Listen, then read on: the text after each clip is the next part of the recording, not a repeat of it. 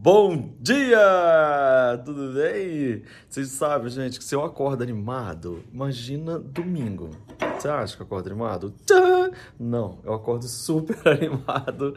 E hoje eu quero falar para vocês dessa pessoinha aqui, ó. Hoje eu vou contar para vocês a história desde o início de como essa coisa mais linda chegou na minha mão. Hoje eu vou contar tintim por tintim. Vamos lá? Respira, chamando para que você se harmonize com o melhor que tem para acontecer na sua vida. Que você comece a chamar essas coisas boas que estão prontas para chegar.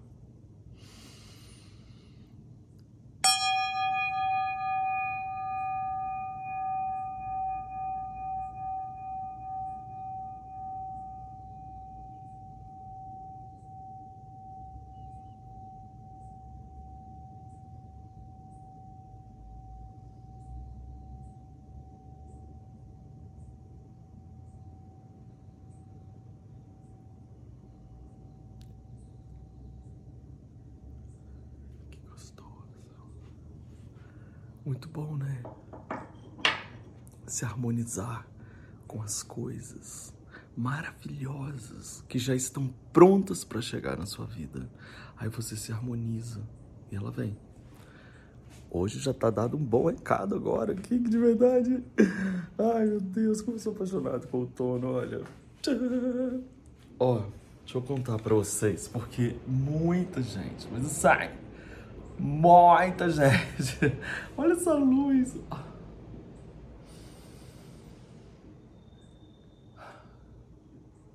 Delícia, né? Até eu vou, antes de eu falar o que eu vou falar para vocês mesmo, que é a história do sininho, eu queria contar uma vez que eu tava fazendo uma live e aí a pessoa perguntou se eu tinha algumas pessoas que tinham referências, que eram grandes referências na minha vida e tal mas que não fossem ligados à fotografia. Qualquer coisa podia ser. E aí eu falei, aí eu lembro que eu falei assim, ah, o vento. Ela, oi, achando que eu ia falar assim, o nome de um fotógrafo famoso ou uma situação de alguém muito inteligente, muito. E eu falei, o vento. Ela, porque você já reparou como o vento está em todos os lugares? Tipo assim, ao mesmo tempo que ele anda aqui, ele anda, ele vai, ele vai até você, ele te envolve, ele vai até o outro, ele envolve, ele está no mundo inteiro, ele é o vento, é o ar. O ar, quando eu chego, quando eu sinto o ar, parece que eu sinto no Japão, em qualquer lugar, cara. É o ar. É uma forma da gente estar conectado. Já parou pra pensar? Respira aí agora. Se você parar para pensar, a gente está conectado neste momento por esse, por esse ar que, se tá, que está todo é, conectado. Então a gente está junto, de alguma forma. Não faz sentido? Enfim, eu tava aqui pensando, né, que muita gente me pergunta, ah, onde que eu consigo esse sininho? Como é que eu faço pra, pra conseguir esse sininho, me explica a história desse sininho. Gente, esse sininho virou um símbolo e foi a coisa mais sem querer, né, do mundo. Porque quando eu fui, eu vou contar desde o início. Então senta aí, pessoa, que hoje é domingo, hoje é dia a gente tomar café daqui a demorado. Quando eu comecei o Life by Luffy lá no inicinho, ele tava ali, pendurado ali perto da escada do mezanino, e eu precisava gravar a vinheta. E aí eu peguei e eu lembro que a primeira vinheta eu jogava uns cartões de visita que eu tinha assim com o retrato das casas, eu jogava eles assim, ó, e aí formava uma cena Life by Luffy com um monte de carinhas de pessoas que eu já tinha fotografado, a coisa mais linda, aquela vinheta até hoje. E aí eh, eu tocava esse sininho. Né? Só que esse barulhinho desse sininho, essa coisa, é uma coisa tão maravilhosa que o sino, mesmo sem a gente ver a cara dele, ele já se tornou um, um grande. Enfim, vocês amam, eu amo, todo mundo ama e eu amo mesmo, de verdade. Então, é, nessa vinheta nova eu acabei colocando o sininho, etc e tal. E aí, agora de eu tocar ele todo dia de manhã pra você, tá assim uma enxurrada de gente perguntando da onde que vem esse sininho, como que você conseguiu esse sininho, etc e tal. E aí eu tava aqui agora, gente, sério, eu tava aqui agora olhando para ele, falando, menino, como você, como você virou símbolo, né? Até a pessoa desenhou para mim aqui na porcelana e tal. E aí eu peguei e falei assim, gente, é, eu vou contar para as pessoas, deixa eu lembrar exatamente como que, que eu é, cheguei a esse sininho. Comecei a lembrar. Como é que foi mesmo? Como é que eu cheguei nesse sininho? Comecei a pensar, menina, você não vai acreditar na lição e no aprendizado que eu acabei de me tocar, que eu tive nessa vida. Olha como é que as coisas são. A gente tinha acabado de sair de uns templos, de uns monges no Myanmar. O Myanmar, ele é um país lá perto da, da Tailândia, do Paquistão. É um país que, quando a gente foi, ele não tinha nem, tipo, sete anos que tinha aberto para o turismo na época.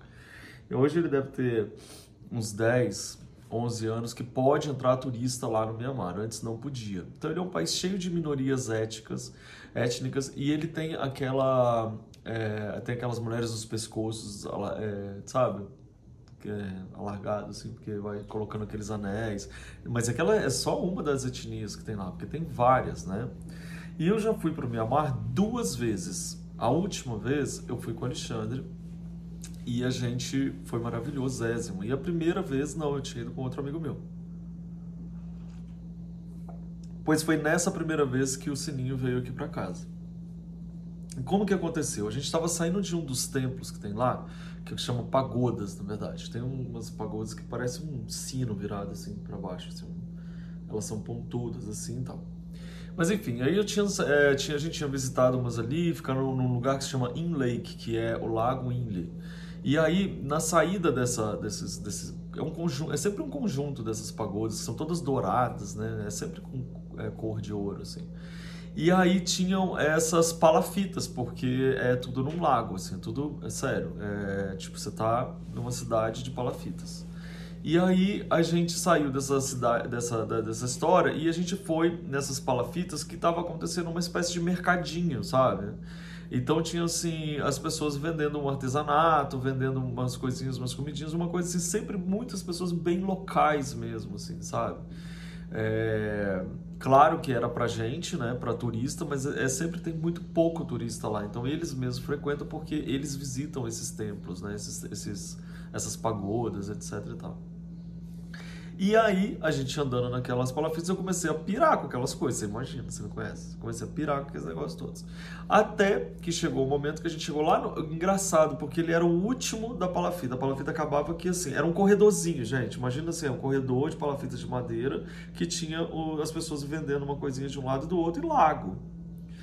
E aí a gente chegou lá naquele finalzinho daquele, daquele negócio assim e tinha aquela barraca do cara. Nesse caso, porque não sei se é porque ele tinha uh, lá no finalzinho, na ponta, ele tinha uh, as mesinhas dele dos dois lados assim.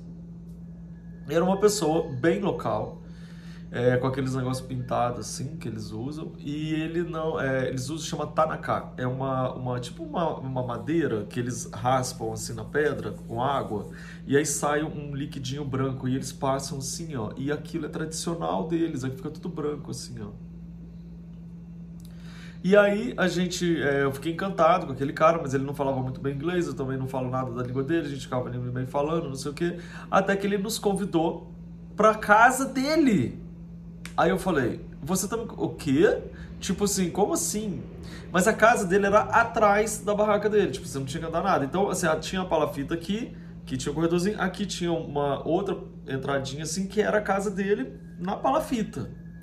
Gente, quando a gente entrou na casa dele, você não vai entender. Não tem sofá, não tem mesa, não tem nada do que nós ocidentais sabemos. É outra história. É normal eles sentarem no chão, eles têm essa facilidade de sentar no chão, colocaram uma toalhinha, serviram chá pra gente. É, uns biscoitinhos que eles tinham lá, que, que é uns biscoitos deles, a mulher foi assim, pegou, sabe? E era tudo muito limpo, muito limpo, assim, você não via nada, era tudo muito limpo, de madeira, tudo de madeira, era lindo foi uma das histórias que quando as pessoas falam assim, Luffy, já teve alguma coisa que, que você é, não fez, etc e tal, essa é uma que ficou registrada na minha mente, porque eu não fiz nenhuma foto, sabe? Foi uma vivência completa, uma entrega assim que eu falei, não tava ali para fotografar, tava ali para viver aquilo, sabe? Você vê aquele homem com aquela cara pintada, aquela mulher com aquela cara pintada, pegando, trazendo biscoitinho e eu tomando aquele chazinho e, e ele servindo aquilo na casa dele e eu assim, meu Deus, que coisa maravilhosa, que energia, que não sei o que. Tava eu, esse amigo e esse casal, né? Um dos donos da casa. E aí, quando terminou, imagina, eu tava saindo dali da casa deles e, e era engraçado porque pra passar da casa dele pra Palafitinhos, eu tinha que dar um pulo e morrer de medo de cair no lago. E aí é, eu saí dali, gente, eu tava flutuando, eu tava assim, ó, a essa altura do chão, porque eu estava flutuando de energia, de coisa, de bênção, de ter vivido essa experiência maravilhosa com esse cara que era um vendedor dos artesanatos ali da frente. Artesanato que, na verdade, depois da segunda vez que eu fui, eu, eu entendi que cada, cada parte dessa, desse lago que é imenso tem uma, tem uma arte específica. Tipo assim, você vê aquela arte, você sabe, ah, essa arte aqui é do fulano, essa aqui é do fulano. Não existe aquela coisa de todo mundo fazer igual, não, sabe? Aí a, a gente chegou na barraquinha dele de volta, assim. Aí ele olhou pra gente com uma cara e fez assim: Por favor, compra alguma coisa.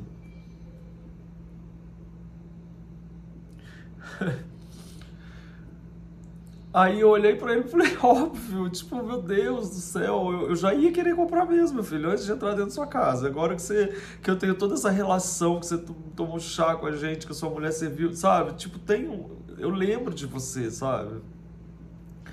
E aí eu olhei para esse amigo que estava comigo e falei, vamos comprar umas coisas dele. Aí meu amigo falou assim, eu não. Eu falei, mas por quê?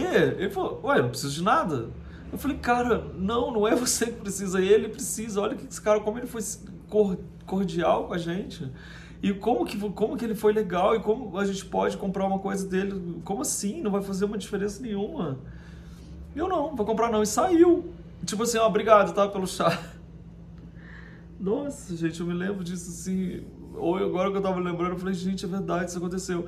E eu peguei, virei para ele e falei, o que que eu vou comprar de você? E aí comecei a olhar as coisas ali da, da, da coisa dele e eu quis, eu quis muito esse sino, fez assim, ó. E aí eu comprei este sino deste cara na frente do templo da pagoda depois do chá com a mulher dele, que tem tudo a ver com casa, né? Agora que eu me toco, gente, eu entrei na casa da pessoa. E aí eu comprei esse, esse sininho dele por causa de toda essa energia que eu vivi. E fiquei com esse sininho. Olha o que que essa atitude se transformou Aonde que eu imaginava que eu, porque naquele momento eu queria retribuir para ele todo o carinho que ele fez comigo, eu não poderia sair daquele lugar sem comprar ele, sem ajudar o comércio dele. Então a minha intenção naquela hora foi um agradecimento, nossa, eu vou comprar alguma coisa maravilhosa, claro, para a gente estar tá fluindo, tipo, você me dá o seu melhor, eu te dou o meu melhor, isso foi lindo. E o sino foi a coisa que eu mais quis naquela hora. E de repente, esse sino se tornou um grande símbolo de tudo que eu faço. Que não deixa de ser entrar na casa das pessoas, ser cordial, valorizar o que o outro faz, valorizar a, a, a, a justiça, a coisa boa dessa energia que flui. Ele é um símbolo disso, cara. E eu tava lembrando, eu tava vendo ele agora de manhã, eu falei, meu Deus, olha como você veio para aqui em casa e olha o que, que você virou. Olha o que, que essa, ele representa muito mais do que uma peça que faz um barulho. Ele representa uma atitude que você tem, que quando você dá, você recebe, quando você flui, flui para você. Quando você deixa o melhor que você pode, você recebe o melhor que você tem direito. Esse sino é mais poderoso do que eu pensava. Não é lindo isso, gente? Ah, agora todo mundo que é legal com a gente, a gente é obrigado a comprar porque seu amigo é um, é um babaca. Não, ele não é não, ele é uma pessoa super legal. Mas naquele momento ele teve aquele pensamento de ah, eu não preciso, eu não preciso, não vou ficar carregando, estou com mochila, não quero nada. Mas para mim foi diferente. Quando que vai ser diferente para você? Quando que de repente você vai olhar e vai falar assim, mas sem esperar, porque olha quantos anos faz isso e só agora eu me toquei dessa trajetória do sino. Hum.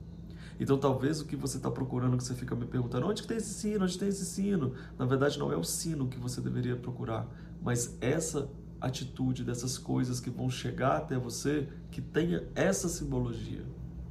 Porque o sino por sino, você vai ali na esquina, compra qualquer coisa que faz um barulho e está tudo certo. Mas se ele realmente significa alguma coisa forte como isso, talvez seja o sino que você procura. Faz sentido? Que legal dividir essa história.